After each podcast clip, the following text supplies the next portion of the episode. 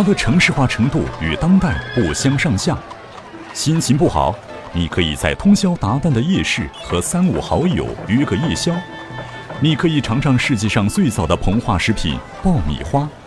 这里冬有暖炉，夏有冷饮，还有比芭比娃娃更精巧的摩诃乐，还可以加入听上去酷酷的拜火教。这样的南宋，想不想回去看一看，体验一场风花雪月的慢生活？且听由杭州市上城区政协和华语之声联合出品的《穿越回南宋的 N 个理由》。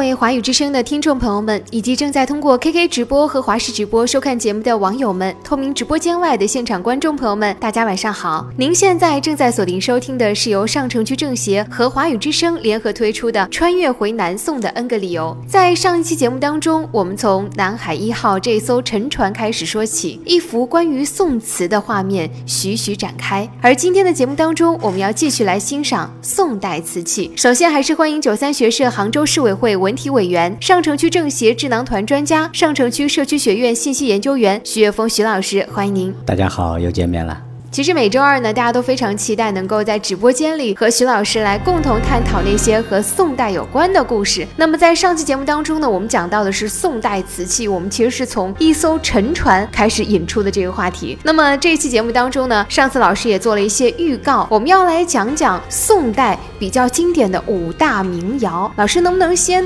快速让大家能够了解一下这五大名窑分别是哪五大名窑，而且关于他们又有哪些的故事，哪些的说法？这个五大名窑呢，是我们现在的人根据古瓷的一些考古来定义的。更主要的就是这些窑口都曾经出现在皇宫中间，所以我们慢慢呢就把这些窑呢定义为名窑。也有人说呢，所谓的官窑就是指能够进贡给皇家的贡品，它就可以称之为叫官窑。那么按照这样来说，我们可以在皇家的秘藏中间可以找到像汝。官、歌、钧、定，那像这些瓷器呢，更多的是君王比较常用的瓷器。实际上，在他的生活中间，还有一些另外的瓷器也进入了他生活的范畴。就比如说，我们经常用的一些专门的茶器，像这些茶器的话，就有像建盏啊、吉州窑啊。这些也都进入了这个视野，所以更多呢看现存的产量，以及在皇宫中间我们说能够找到的瓷器的一些品类，只要它的这个品类更多的是仪仗器，也就是说是礼器或者是作为祭祀用途的，它的规格可能就会更加的高。如果是生活器呢？大家就觉得它可能更加的平民化。那我们现在这些说法，在宋代的时候，它没有这种具体的分得这么细。我们上次也跟大家说了，像这种说法，更多的是明清以后，大家对于当时的这些瓷器进行整理了以后，做不断的调整，然后形成的。德寿宫遗址的考古期间，我们也在那个德寿宫遗址中间发掘了很多的呃瓷器的残片，或者有一些残器，有一些器皿呢还比较完整啊，有一些器皿呢只留下了一些碎片。通过这一些品种的一个整理和罗列，我们就发现，其实当时皇家对于这个瓷器的一个使用，它还是非常的丰富的。它不是就只认准某一种，很多人他就是说有些可能是怎么样呢？整个烧造的工艺会更加的成熟。说到这儿，我就想问老师，那我们今天先从官窑开始。有人说这个官窑它的含义当中呢，一是指给官方烧瓷器的窑，还有呢就是指宋代朝廷自己新建的窑。因为最早的官窑的窑口，其实我们都一直没有发掘到。那么第一个官窑确定下来的是在哪里呢？其实就是我们南宋的两个窑口，一个是焦坛下，还有一个是修内司。那现在呢，根据专家的看法以及古籍的记载，这个老虎洞的窑址可能烧制的是礼仪瓷和高品质的一种国家祭祀用瓷。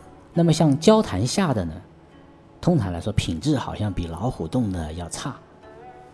那么我们在这个交坛下的器皿中间也发现了，它烧制的大量都是同一种类型的器皿，比方说像折尖瓶啊，像八棱瓜瓶啊，那像这些瓶呢，看起来更多的像给后宫，或者说是给这些女性作为这个平常的插花呀、装香水啊，做这种用途的。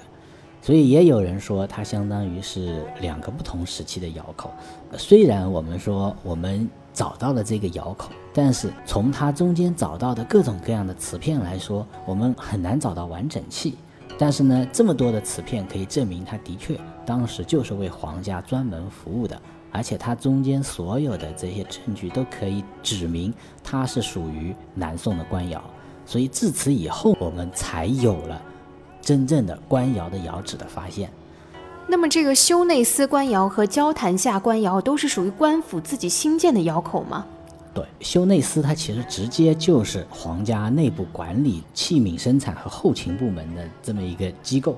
那么像交坛下呢，更多的是以它的地点来命名的，因为在交坛下这里。我们没有找到跟它这个窑址直接相关的一些文字说明，但是在修内司的话，我们是找到了这个证据的，因为我们在挖掘出来的器皿中间，我们找到了一个叫当窟，相当于是我们制造陶器的时候，它那个转盘下面的一个陶瓷烧制的一个窟，上面有铭文，直接就告诉大家这是修内司的。由此我们就可以知道，哎，它属于修内司。那交坛下呢？因为它靠近南宋的交坛，交坛就在八卦田旁边。像南宋官窑博物馆，其实它就建在交坛下这个区域。在这里，我们发现了一个龙窑的一个窑址，就相当于烧制的时候，它有一个非常长的一个建在山坡上的龙窑。这样的话呢，又有窑址。然后又有各种各样的这个窑厂的证据，比方说像泥坑啊。通过这个呢，我们可以证明当时这里是一个完整的工厂。通过这样的话，我们才证明了这个官窑的存在，包括哥窑也是这样。现在在龙泉或者在很多这个烧制陶瓷的地方哈，他们都有一种说法，叫做歌官不分家。为什么说是歌官不分家呢？歌谣有可能它就是官窑的一种。也有可能官窑它跟歌谣之间其实是一体的，也就是说没有专门烧制歌谣的窑口，也没有专门烧制歌谣的技术。对，说现在咱们的博物馆馆藏的这些歌谣都被叫做传世歌谣，因为它具体的这个年代其实是很难界定的，是这样吗，老师？对，因为前段时间我刚刚跟龙泉艺术研究院的院长梅红林梅女士跟她聊天的时候，她跟我。聊了一个一个一个想法，她说现在我们想要仿歌谣的时候所用的技术，通常都是相当于在出窑的时候将歌谣放置到这种含有紫金土的水中间，利用这种温差，然后再利用这个水的颜色，让它在这个裂纹中间给它沁进去，所以才形成了歌谣的这种形态。也是因为通过这样才能够制作出歌谣的这种。有些人说叫蟹爪纹也好啊，有些人叫冰裂纹也好，就这种铁线的一种裂纹，所以才会有那个非常传奇的故事，就是哥哥和弟弟他们烧窑的时候，因为哥哥的烧窑技术好，需要进贡了，那弟弟呢就起坏心思了，趁哥哥这个窑还没出来的时候，还没完全冷却的时候，就往里面加了水，然后突然之间的炉温的变化，就让这一炉瓷器呢。变成了这个废品，因为在古代也有一种说法叫歌谣碎瓷，所以就像很多的一种审美一样，当你遇到合适的人，有可能他就是一种全新的审美的方式。那如果你按照旧有的标准去判断，有可能它就会成为一件废品。就比如说我们现在也很常见的，说那时候龙泉还是国营瓷厂的时候。它要求所有的这个龙泉上的釉必须要均匀。那么，如果你一不小心这个釉上的太厚了，这个釉啊，它在这个碗的底部会形成一种积攒，烧完以后它会形成一种像蚯蚓纹一样的纹路，这种就被作为废品。但是呢，随着大家对于单一的、统一的这种瓷器的审美疲劳，大家又觉得有变化的是最好的。如果我买到了一个瓷器，然后其他的地方都很均匀，但是呢，就是在这个杯底的地方，它有这种蚯蚓纹，或者说有这种淡淡的冰的纹路，有可能是一种另类的审美。于是慢慢的，现在就有很多人就刻意的去制造这一种效果。对，这种的话就相当于时代不一样，有可能大家的这个审美意趣啊会有变化。老师，这个传说当中说，这个歌谣跟帝谣当中的哥哥叫张生一，弟弟叫张生二，这个是考证出来的，还是大家所杜撰出来的一个哥弟俩之间的故事呢？这个最早就来自于丽水民间故事，到底是怎么样的？现在其实没有准确的一种方法去界定，因为呢，我们说其实它这个龙泉窑的恢复啊。也是我们解放以后再去做一个系统的恢复的。在这之前，其实龙泉窑已经慢慢的都快消失殆尽了。我们是五九年的时候，五九年的时候是浙江省轻工业厅，也就是我们现在的赞成集团嘛。他当时就是找到像叶宏明先生啊这些。叶宏明先生那时候还很年轻，他现在已经去世了。他是我们中国陶瓷协会的那个副会长。他们跟着北京的专家一起到了龙泉，然后尝试去恢复当时的那种，因为他是第一届硅酸盐专业毕业的这个毕业生，那个时候是属于化学家，他们去研究这些釉，最后呢，把这个龙泉的这种釉重新再恢复出来，恢复出来以后，我们才会有现在五彩斑斓的龙泉青瓷的。这个金丝铁线，我们现在的技术能恢复吗？可以恢复，而且通过现在的技术，实际上已经可以高仿到非常非常非常像，非常逼真，是吗？像到你基本上肉眼都看不出来。那我们只能是用科技的手段。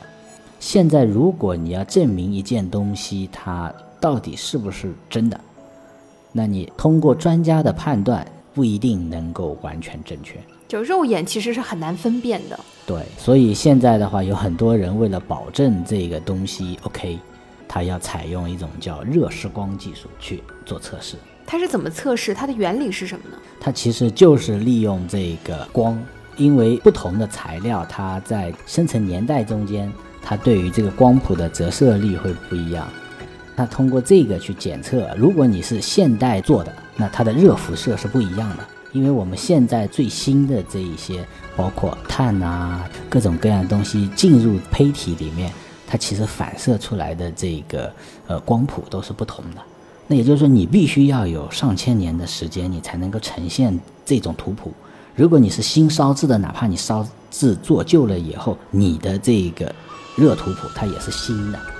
但侧面也说明现在这个仿瓷的技术非常的高超，这也是我们说现在会出现非常多的让大家都无法分辨的一种数据的变化。就比方说像我们做这个古代瓷器的一些统计，那么当然现在也随着互联网的发达，有很多人他愿意把自己珍藏的东西给它展示出来。我们会发现这个数据它在不断的在上升，甚至呢有很多的精品。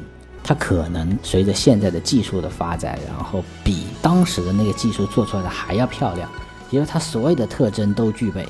但是往往有很多很多的人，他是不愿意做这个热释光测试的。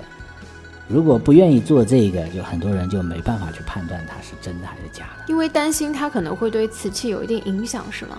不是，他们自己也不知道这是真的还是假的。如果是真的，那像你。一个好的，像这个呃天目盏，它就是几百万。那如果你是一个假的，人家最多给你几千块。就很多人，他们可能随着盛世收藏嘛，然后他们会有很多很多的选择的余地。但是呢，现在我们看这个瓷器啊，它也是这样，就是尽量要找到它的源流，也就是它的传承。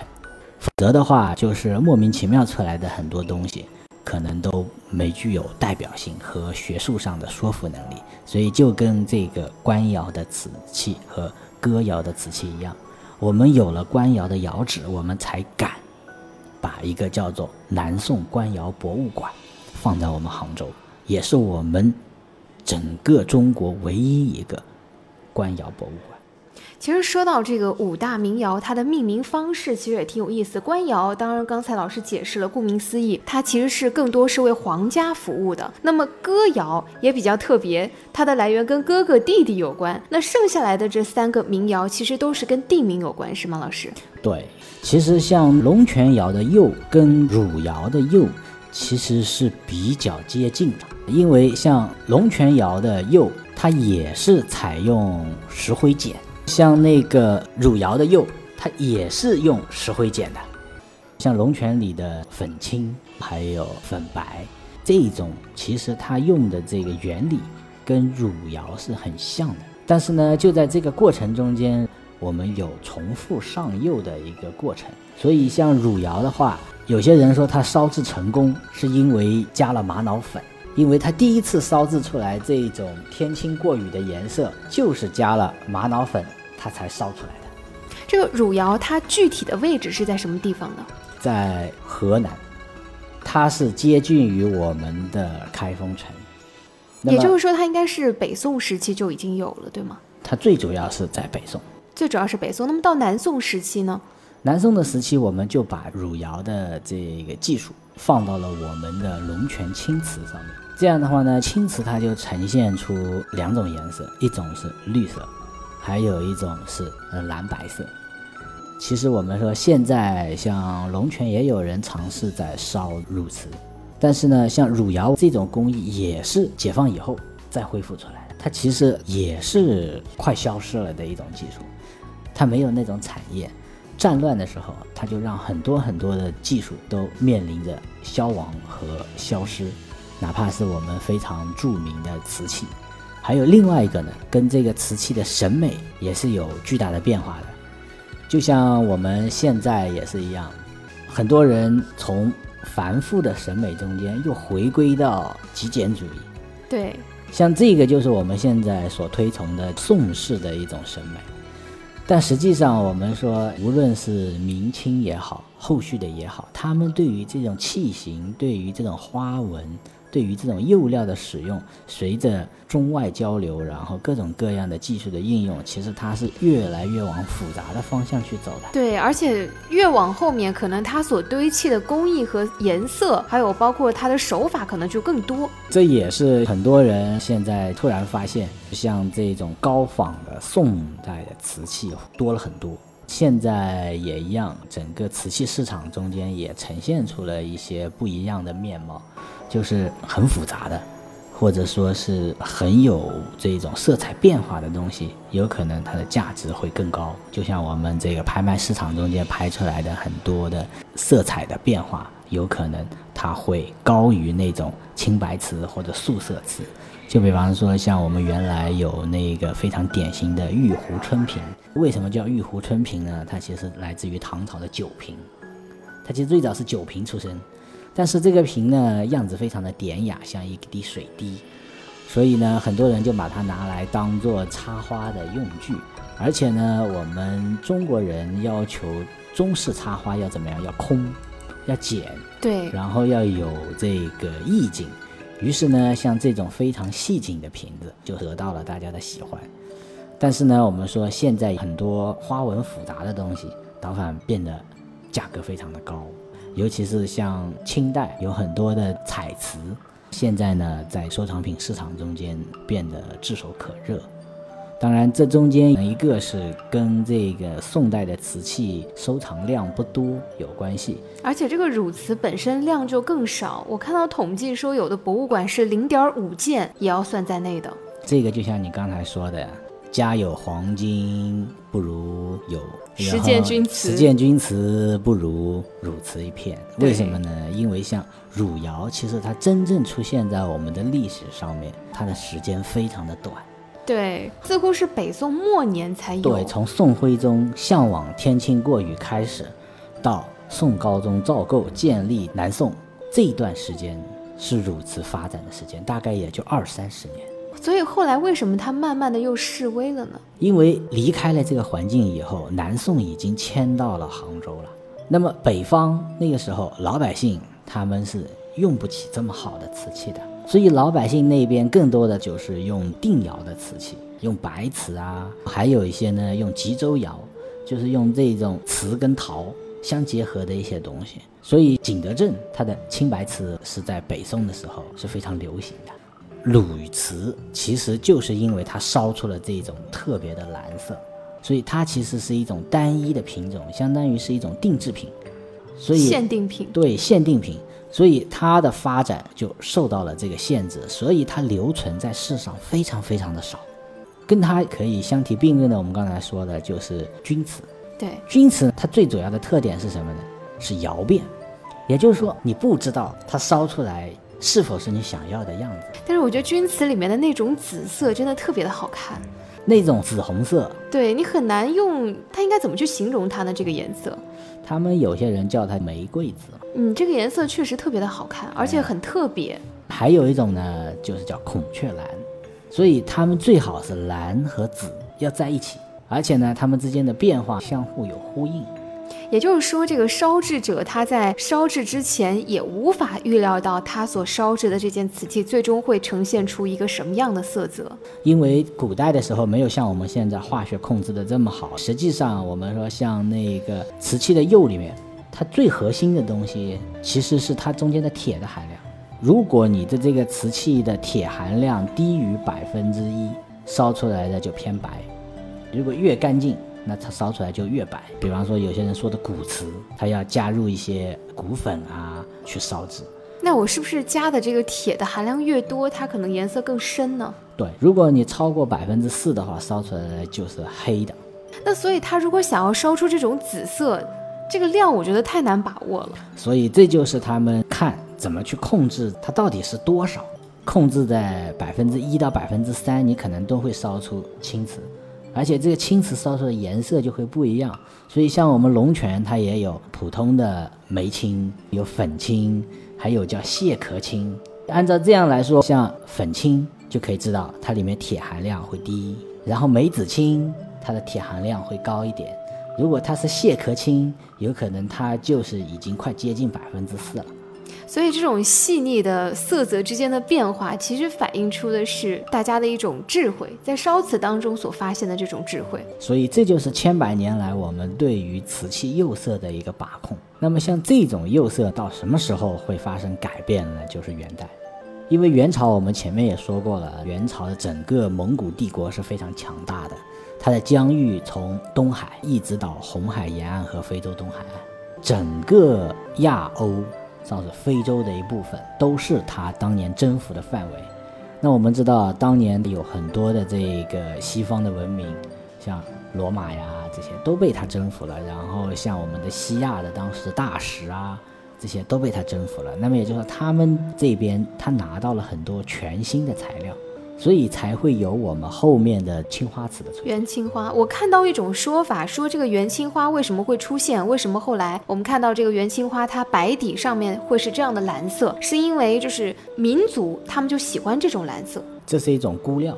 像我们现在也知道为什么要叫青花，它这个青其实是我们原先使用的一种非常漂亮的一种颜色。我们青绿山水中间用的青，啊，就叫青金石。青金，它是一种泛着金的一种青，像这种通常都来自于哪里呢？都来自于阿富汗地区。元代他们把这种加到我们的瓷器中间以后，它就会形成一种非常神奇的蓝色。老师，你说到这，我还有一个疑问，就是我们的这个修内司官窑到了元代还在继续发挥作用吗？在，因为那它所烧制的又是哪些瓷器呢？还是是给皇家吗？他就是给当时的统治者在烧制，因为当时他的烧制技术已经是全球最高的。因为我们杭州城跟元代最后的关系，我们是出城投降的，我们没有经历过冰火。当时的小皇帝就在最后一任的太后谢太后的带领下面举城投降，于是呢，他们就很完整的接受了整个当时南宋的生产体系。那么，既然他是给皇家制作瓷器的，而且我们的瓷器非常的精美，应该来说它没有国界，任何人看到了这个他都要。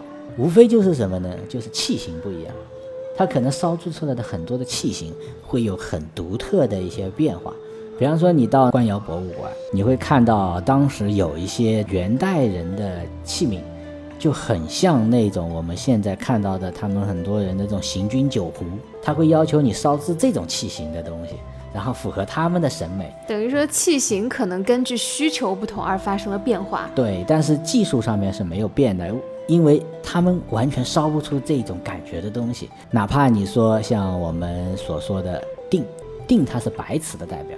刚才我们说的这个钧窑和汝窑，它都在河南。那么这个定窑在什么地方呢？定窑在河北啊，这个地方就已经发生变化了。对，定窑其实在南宋的时候，它已经被金国占领了，所以定窑我们现在看到的很多都是金国的瓷器。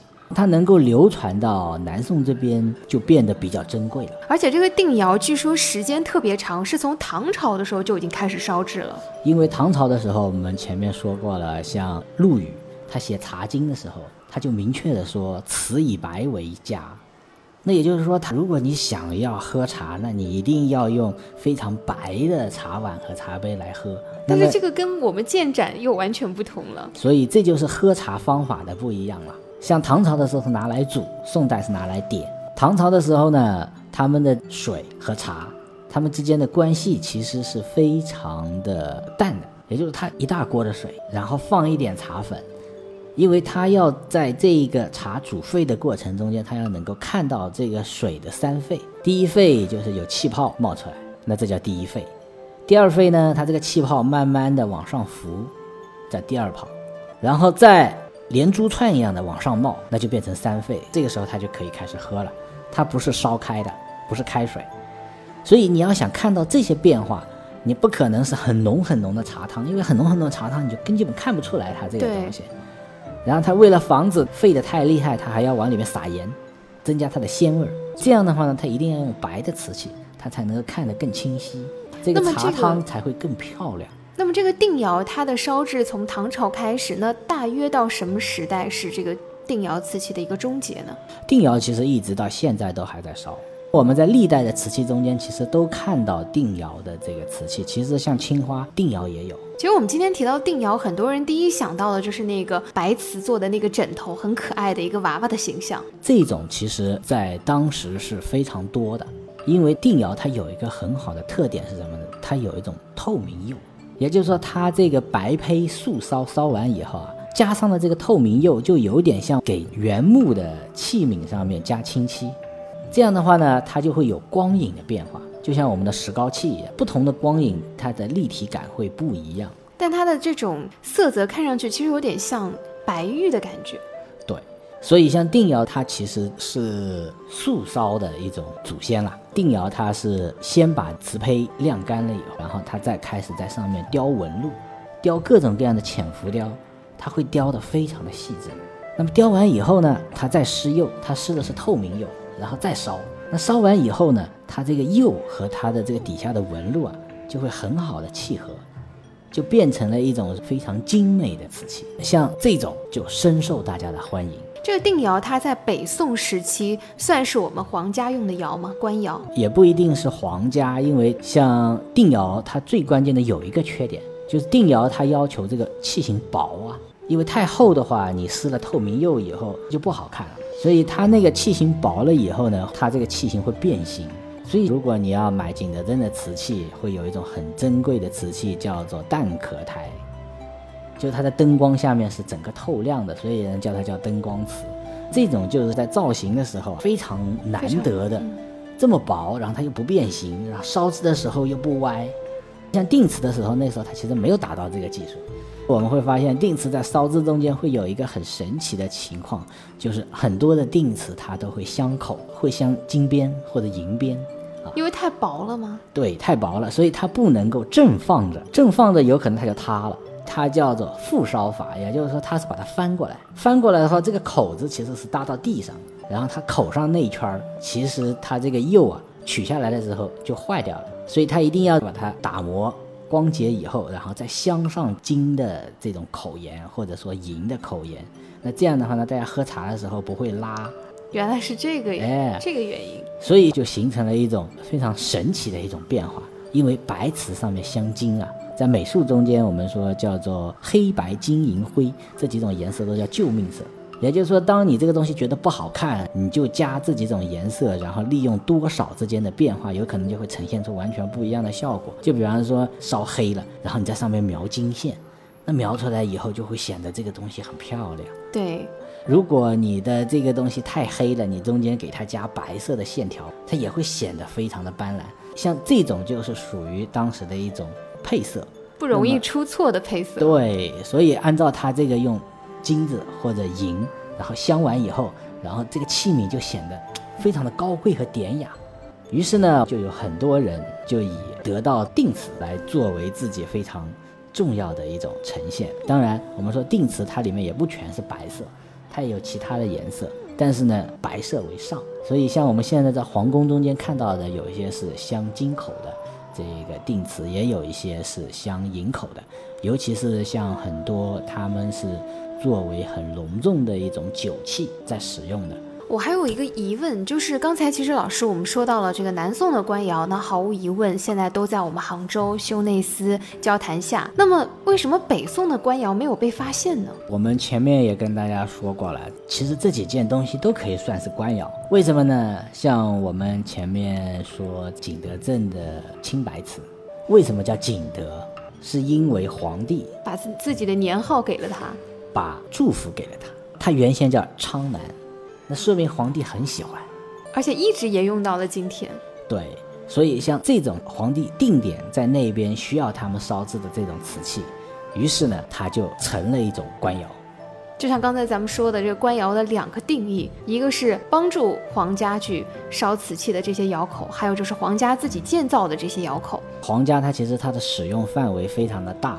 其实很多人对于这个，呃，我们的这个德寿宫都怀有着非常大的好奇心，都很想知道究竟都挖出来了一些什么样的瓷器呢？德寿宫这个地块，其实从它的瓷片来说，它有北宋时期的，然后也有元代的时候和清代的。怎么去辨别它的这个年份呢？最关键的还是看它的器型和它的特色、精美的程度。宋代是我们现在所见的各个朝代瓷器当中最简约的一个朝代吗？对，因为它要求的颜色统一、均匀，所以像后面很多的这种彩绘，比方说像我们元代啊，如果大家到扬州博物馆，扬州博物馆有一个非常大的梅瓶，就是。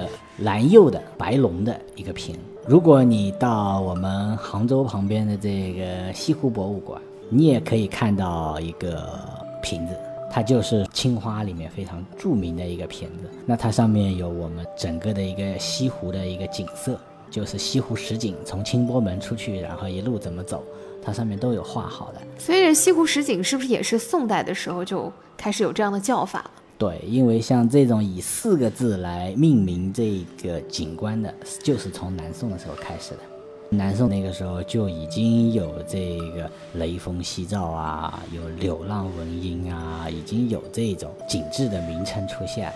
其实我们会发现，宋代瓷器很多，其实现在展现在我们面前的都是残片。所以我也不禁想问老师，就是当我们比如说去到官窑博物馆啊，或者是各大博物馆当中去欣赏这个宋代瓷器的时候，当我们面对一件残片，我们应该如何去欣赏它呢？残片的话，我们首先可以看到当时的整个工艺的结构。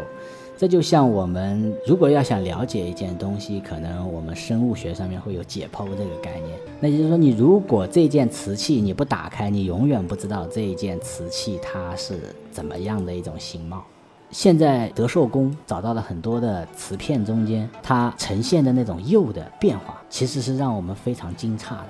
包括它很多的釉色中间，它所能够。提供给我们的信息，我们可以看到当时的工艺，他们的底胚是怎么样的，包括他们的刻画。比方说，在官窑博物馆里面，我们就找到了专供给德寿宫的瓷器，它底部上刻着叫德寿院。这件瓷器它的底，它其实是一种灰胎，它不是一种紫胎。然后我觉得它那个时候刻字其实也刻得非常的简单。对，它其实就是这个工匠为了辨别这一批东西是谁的，因为他们龙窑非常的大，它有可能要烧制的话，它要烧制好多好多宫院的东西，为了区分，所以他就随便的刻了刻。那么到了清代以后呢，我们说就有非常完善的底款。整个清代中间，像雍正的审美是非常接近于宋的审美。对，而且看那个时代的画儿也会有这样的感觉。乾隆他就开始进行挥霍，他就喜欢用彩色的各种各样的东西。他从一种器型上的变化，已经慢慢的把它变成了另外一种意义上的艺术展示的舞台。它就像一个画展，你在瓷器上面，你可以把自己想要的各种各样的东西都往上放，就出现了很多的叫做艺术瓷。还有什么后来的这种什么掐丝珐琅啊等等这样的工艺，对，都开始往瓷器上面去使用所以。它慢慢的从日用器就开始变成什么呢？观赏变成了叫做观赏器。在前面，包括宋代，它也都不是观赏器，它要么是礼器，就是有很多人就是说老百姓不能用，对我看到一种说法，说宋代其实是不分所谓的什么艺术词和生活词的。它都是生活词，对，就是有一批是给神仙用的，有一批是给皇帝用的，而且它的审美是统用一的。对，它并不是说老百姓用的就一定是朴素的，如果是皇家用的，一定是看上去更加颜色鲜艳的，并没有这样的区分。它更多的可能是有一点形貌上的不一样。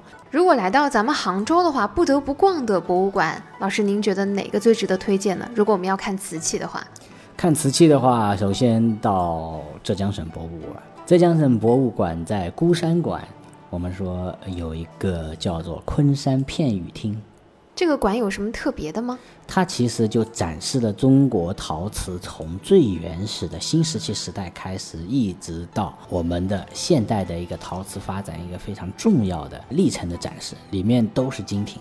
所以如果大家来到杭州，一定不要错过。那一定要看的是哪件器物呢？老师，明清时候的青瓷，它里面有一个非常非常大的盘子，直径都有将近六十公分以上，一个瓷盘。这个是明代的时候的，呃，龙泉的官窑，就是贡瓷。那么还有呢，我们可以看到早期像近代的时候，会有一个非常神奇的混品，就是有龙有虎，而且我们可以看到龙虎形状几乎相似，就是头不一样，尾巴不一样，它们的身体都很像。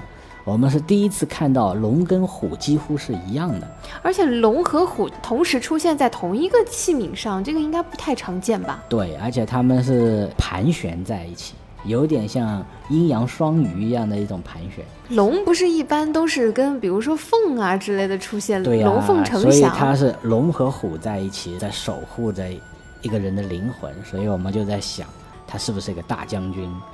对，因为我们通常都会说龙跟虎、龙争虎斗等等，会有这样的词汇，不太是两个可以和平相处的这样的两种动物。如果大家到官窑博物馆，官窑博物馆有很多很多的残片，我们的考古学家他通过努力，在上百万件瓷片中间拼凑出了很多的瓷器。那么像这些拼凑出来的，可以让我们看到当时很多瓷器的样貌，里面包括高丽瓷。那也就是说，当时烧制瓷器烧得好的，不一定只有我们当时的朝鲜，它烧制的这个瓷器也非常的漂亮，他们烧制瓷器的这个器型跟我们相似吗？跟我们很大的不同。所以我们在看这些瓷的时候，就会很自然而然的就辨别出它是属于高丽瓷。它有哪些特点呢？首先，它的器型，比方说我们的碗底下都是这种半圆形的碗，他们的碗都有点类似于小小的方形的一种碗，但是底下还是有这个圆弧角，我们一看就像个钵，所以人家说这叫高丽碗，因为他们那边的瓷器其实非常的少见，他们很多人都是拿石头雕出来，所以它雕不了那么圆。原来是这个原因。对，而且我觉得，既然离我们那么近，而且其实应该是从我们这里购买瓷器也是比较方便的，因为宋代的时候其实商品经济也比较发达。要到高丽那边去贸易的话，我们是最关键、最主要的是要绕过金国嘛，所以相对来说，这个航路就比较有风险，所以他们很多都是跟日本进行贸易。哎，那他们的这个制瓷技术是从哪里引进的呢？像高丽瓷，它就是唐朝时候的制瓷技术。我们前面说过了，像韩国它传承的更多的都是唐朝时候的这些技术，因为三征高句丽、隋炀帝，然后包括后面李世民征高句丽，他们都有大量的唐朝的军人，然后在那块土地上有许被俘，然后失散等等等等。这些人把当时的我们中原的文化传递到那边以后，他们就沿袭了这种文化，所以高丽当时的瓷器和各种各样的冶金的技术其实都非常的好。所以我在想，为什么西方要比我们晚一千多年掌握制瓷的技术呢？这个是属于就是我们的一种高温烧制的方法，以及我们对于这种釉料的使用。我们这个技术基本上是属于中国的核心技术，这个对于当时的世界来说，就类似于像现在芯片对于我们世界的影响一样的这种技术。我们刚才也说过了，当你这个铁的含量百分之一跟百分之四之间，它就会形成完全不一样的情况。而且它怎么靠这个平时的感觉去控制这个百分之一、百分之二、百分之三？我觉得这个实在是非常的难。那个时候他们就有很多的传承秘方，当时他们也没有我们像现在这样化学的配比，他们更多的叫秘药，就是什么矿物该加多少，而且他们这些矿物都要求有这个产地，而且这个矿物的这个计量单位，我估计都是保密的，到底用什么去？这就是后来就会产生很多窑变的一个情况，哪怕同一个山头、同一个矿，它其实这个矿产的含量都不均衡的。他们可能通过粉碎筛选以后，能够得到相对比较统一的一个标准，但是他们其实没有像我们现在细分到这么精准的配比。